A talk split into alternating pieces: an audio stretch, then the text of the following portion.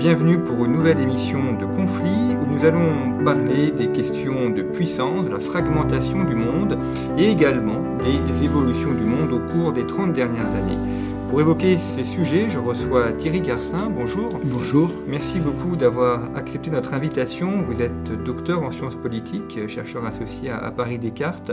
Vous avez enseigné dans plusieurs établissements et vous avez également animé l'émission Les enjeux internationaux pendant une trentaine d'années, ce qui fait que beaucoup de nos auditeurs vous ont probablement entendu euh, le matin euh, pour euh, évoquer les questions internationales.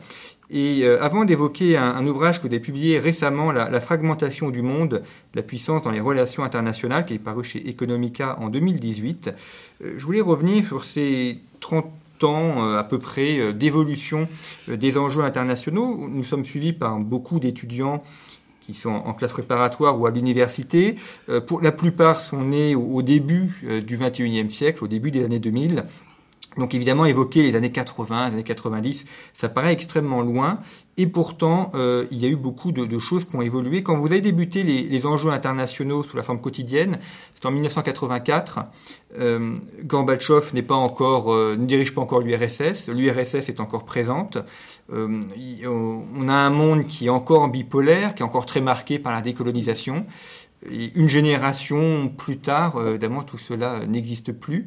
Euh, ce, monde des années 80, comment est-ce qu'on pourrait le, définir ou le présenter aujourd'hui en, 2020 Alors c'est intéressant d'un point de vue effectivement relations internationales, et puis c'est intéressant aussi sur le plan euh, radiophonique, puisque c'était une émission quotidienne qui m'avait été demandée par le directeur de l'époque, grand directeur France Culture, Yves Jégu.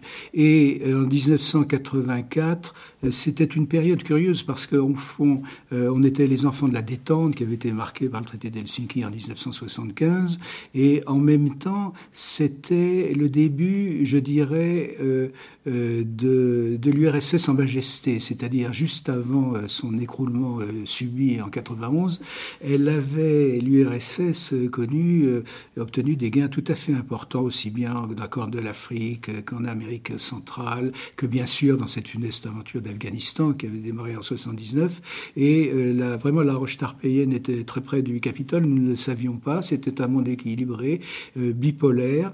Euh, l'année suivant la création des enjeux internationaux, effectivement, Gorbatchev est arrivé au pouvoir comme secrétaire général.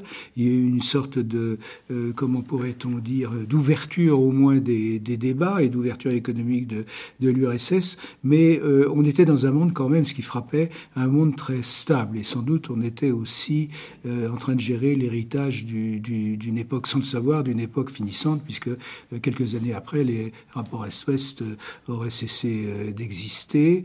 Et c'était une époque aussi stable et, sans doute on a été trop peu attentif, y compris moi le premier, à l'importance politique des premières réformes économiques en Chine, qui avaient débuté en 79, annoncées en 78, qui avaient porté leurs fruits euh, dans la société notamment campagnarde ou paysanne chinoise. Et euh, euh, il aura fallu attendre quand même les années 90, dans un tout autre contexte, après les bouleversements internationaux, pour qu'on s'intéresse à, l'ascension économique de la Chine dans les années 90 et, surtout aux conséquences de ce que cela voulait dire sur l'ordre international, puisque le monde bipolaire venait, en 89, 90, 91, de s'écrouler. La seule chose qu'on avait relativement bien anticipée, c'est l'unification de l'Allemagne. Je me rappelle à titre personnel, en septembre 89, dans une des longues émissions qui n'existe plus, mais qui était fort, fort intéressante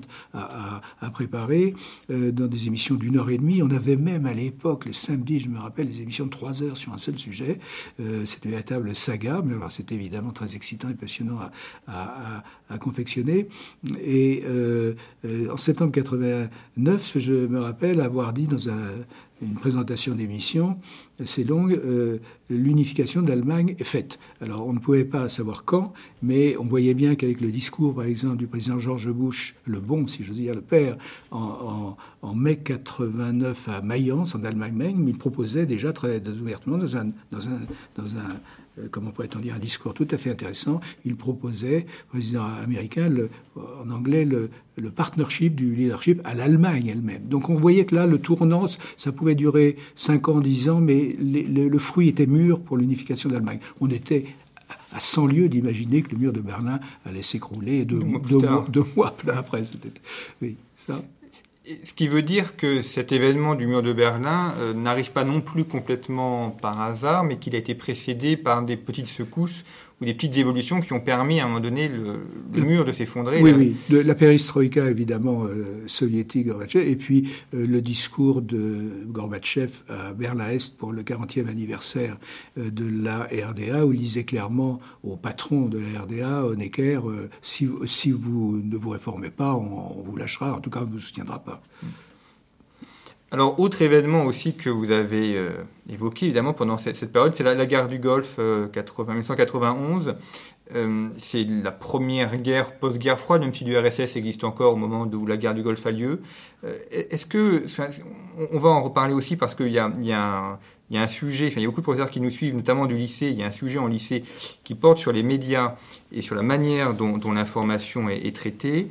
Euh, ces années 90, euh, guerre du Golfe en 91, et puis après la, guerre en, Bosnie, euh, c'est aussi une période où il y a d'un côté la guerre telle qu'elle se déroule, et puis la guerre telle qu'elle est présentée et avec euh, la question dont on traite un, tel événement. Euh, on sait qu'il peut y avoir un risque de fausses informations qu'on véhicule parfois euh, parce qu'on a, été intoxiqué, d'autres fois il peut y avoir aussi un intérêt à divulguer de fausses informations. Donc comment est-ce qu'on assure le traitement de l'information quand on a peu d'informations, surtout quand ce sont des, théâtres d'opérations militaires. Alors effectivement, tout le monde a beaucoup travaillé là-dessus. Ça a été la, guerre du Golfe, qui est, mal nommée euh, par rapport au Golfe, c'est plutôt la guerre euh, euh, d'Irak, dans, l'affaire du Koweït. Eh bien, on pourrait même l'appeler la, guerre du Koweït plutôt sur le plan méthodologique. Et cette guerre a été très médiatisée. Ça a été un, tournant pour plusieurs raisons. Alors en ce qui concerne les médias, ça a été un tournant parce qu'il y a une enrégimentation, entre guillemets, des grands médias. Y compris dans une grande maison comme Radio France. J'ai toujours maintenu euh, le recours dans mon émission à des intervenants militaires ou civils, euh, privés ou, ou, autres, euh, pour assurer la diversité du regard. Mais à l'époque, il y avait un général qui était un peu le, pour la maison le porte-voix du ministère de la Défense, et ce qui pouvait paraître quand même relativement insuffisant, insuffisant, une réduction de, du débat. Et, ça, c'est une chose. Une autre chose, c'est que c'était quand même la première guerre de coalition sur le plan des relations internationales après euh, la seconde, on va dire plutôt après la guerre de Corée, euh, donc des guerres voulues, permises euh, par l'ONU, donc Corée 50-53, c'était la deuxième guerre de coalition, et, on avait bien vu que c'était un tournant dans les relations internationales. Cela avait bénéficié évidemment des bouleversements internationaux. L'URSS n'était pas encore morte, mais on savait qu'elle était très malade. Et d'autre part, cette guerre de coalition permise par l'ONU marquait une nouvelle ère sur le plan médiatique, sur le plan médiatique parce que euh, euh, il n'y avait rien à commander, et, euh, pardon, il n'y avait rien à commenter et on, la commentait tout le temps des, des terrasses des grands hôtels de, de, de Bagdad ou, d'Arabie saoudite. C'était vraiment une sorte de paupérisation de l'information immédiate. Et je pense que c'est, il y a eu un phénomène aussi d'ivresse technique de la part des journalistes, surtout de télévision, dans la mesure où tout était possible. Avec l'évolution des techniques, on pouvait intervenir tout le temps. Il y avait ce qu'on appelait chez nous aussi à la radio les valises, les valises techniques, et qui permettaient d'émettre, euh, je dirais, du milieu du Sahara, si vous voulez, pour employer une image, ou de la forêt amazonienne euh, en direct avec des paraboles, etc., qui évidemment travaillaient avec des équipes techniques tout à fait remarquables. Mais donc là, il y si vous voulez, ça rendait paresseux. La, la trop de technique rend paresseux. Et c'était la mode aussi, qui n'a pas cessé, hélas, de l'information continue. C'est-à-dire où le petit fait sans intérêt euh, permet de rebondir sur un autre petit fait et euh, finalement on, est en train d'informer les gens en, proposant des réactions aux réactions. Et c'est souvent encore le cas aussi dans beaucoup de radios ou de télévision d'information continue, c'est-à-dire qu'il euh, y a un phénomène de boule de neige et d'ivresse par la facilité à utiliser en direct le moindre événement qui souvent n'en est pas un. Qui souvent est... Alors j'ai beaucoup publié sur ces questions, par écrit évidemment, sur ces questions euh, de médiatisation. Je peux vous dire avec beaucoup de, non pas d'amertume, mais en tout cas de, recul, que ça ne sert à rien de dénoncer cela, parce que vous ne pouvez pas résister. Vous ne pouvez pas résister. Le système est tel que radio-télévision euh, consomme l'information continue euh, à plein jet. C'est une sorte de réduction euh, ad nauseam, de réduction à l'événement ou à l'actualité. C'est même pas l'événement, souvent c'est l'actualité. c'est une réduction qui est tout à fait dommageable et, qui, en plus, euh, réduit l'espace de débat contradictoire. Moi, ce qui me frappe dans l'évolution des radios-télévisions, que ce soit euh, service public ou service euh, ou radio privé ou, télévision, c'est que les débats ne sont plus permanents. Ces débats sont dans une case, c'est-à-dire qu'on les, on les, on les range à part. Et je pense que ça, intellectuellement, c'est tout à fait, tout à fait dommageable, redoutable.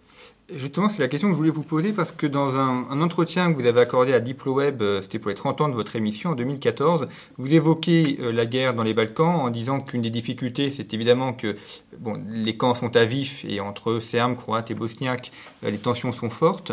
Et vous dites qu'il y a une, difficulté aussi à parler de manière dépassionné ou, paisible, euh, où, chacun euh, fait un peu pression pour empêcher le, débat de l'autre. Oui, c'est très. Il y a eu dans la guerre de Yougoslavie et les guerres d'ex-Yougoslavie jusqu'au Kosovo de 99, il y a eu euh, une sorte de simplification et d'approche manichéiste. Et d'ailleurs, c'est très américain. Ça, ça vient pas de chez nous parce que l'Europe sait qu'au cours des, des siècles qu'elle s'est battue contre elle-même en permanence et qu'il faut toujours en géopolitique se mettre à la place des autres, y compris de son adversaire ou de son ennemi, pour essayer de comprendre comment il résonne. Ça, c'est le B à bas de siècles de conflits en Europe. Et là, il y a eu un manichéisme, il y avait les, mauvais Serbes et les bons euh, Croates, et ainsi de suite, dans tous les sens. Et on, arrive à, à, des schémas euh, qui permettent justement une médiatisation à outrance simplificatrice. Et on l'a vu, alors là, grandeur nature, pendant la, la guerre, euh, on va dire, on devrait l'appeler la guerre de Serbie, mais la guerre du Kosovo,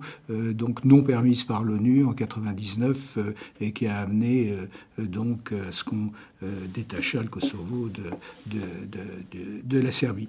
Et donc euh, une sorte de manichéisme très simplificateur et qui permettait justement d'évacuer tout débat. Et ce qui m'avait frappé dans la guerre radiophoniquement, la guerre Yougoslavie et les guerres d'ex-Yougoslavie, c'est le, non-recours à l'histoire et, dans un premier temps le non-recours à la géographie.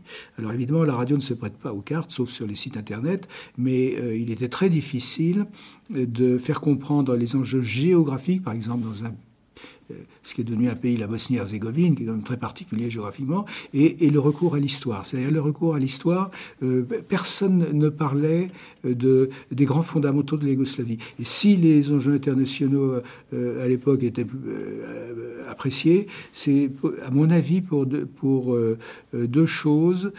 c'est d'une part, évidemment, la, mise en perspective des, dossiers et surtout la, la connaissance préalable du terrain que nous avions euh, pour beaucoup de producteurs d'entre nous, euh, avant même d'ailleurs l'émission des enjeux internationaux, euh, on avait parcouru le monde. La, connaissance du, terrain, et je dirais la seconde chose qui était importante, c'est la pratique de l'histoire des relations internationales. De l'histoire des relations Là, il y a un déficit dans, l'ensemble de la presse française, ou peut-être aussi d'ailleurs de la presse européenne. Ce n'est pas une critique, c'est un constat. il y a je veux dire, il y a un déficit énorme. Il faut expliquer ce qui a été pour comprendre ce qui est, euh, et, et en toute pluralité du débat.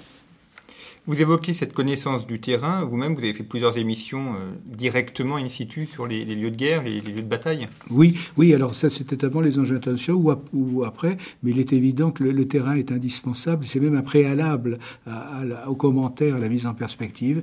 Euh, euh, on avait évidemment beaucoup de facilités pratiques pour, je me rappelle, euh, euh, il nous arrivait, c'est inimaginable aujourd'hui, pour des séries quand même de 5 ou 6 heures de temps, euh, d'émissions à l'antenne, pas, pas en une seule fois, mais il nous arrivait souvent de passer trois semaines dans un pays avec euh, une semaine de repérage, etc. Vous vous rendez compte qu'il n'y avait pas évidemment euh, d'Internet, il Internet permet le recours immédiat à la documentation à distance, ce qui n'était pas le cas quand vous étiez pendant la guerre civile au Liban.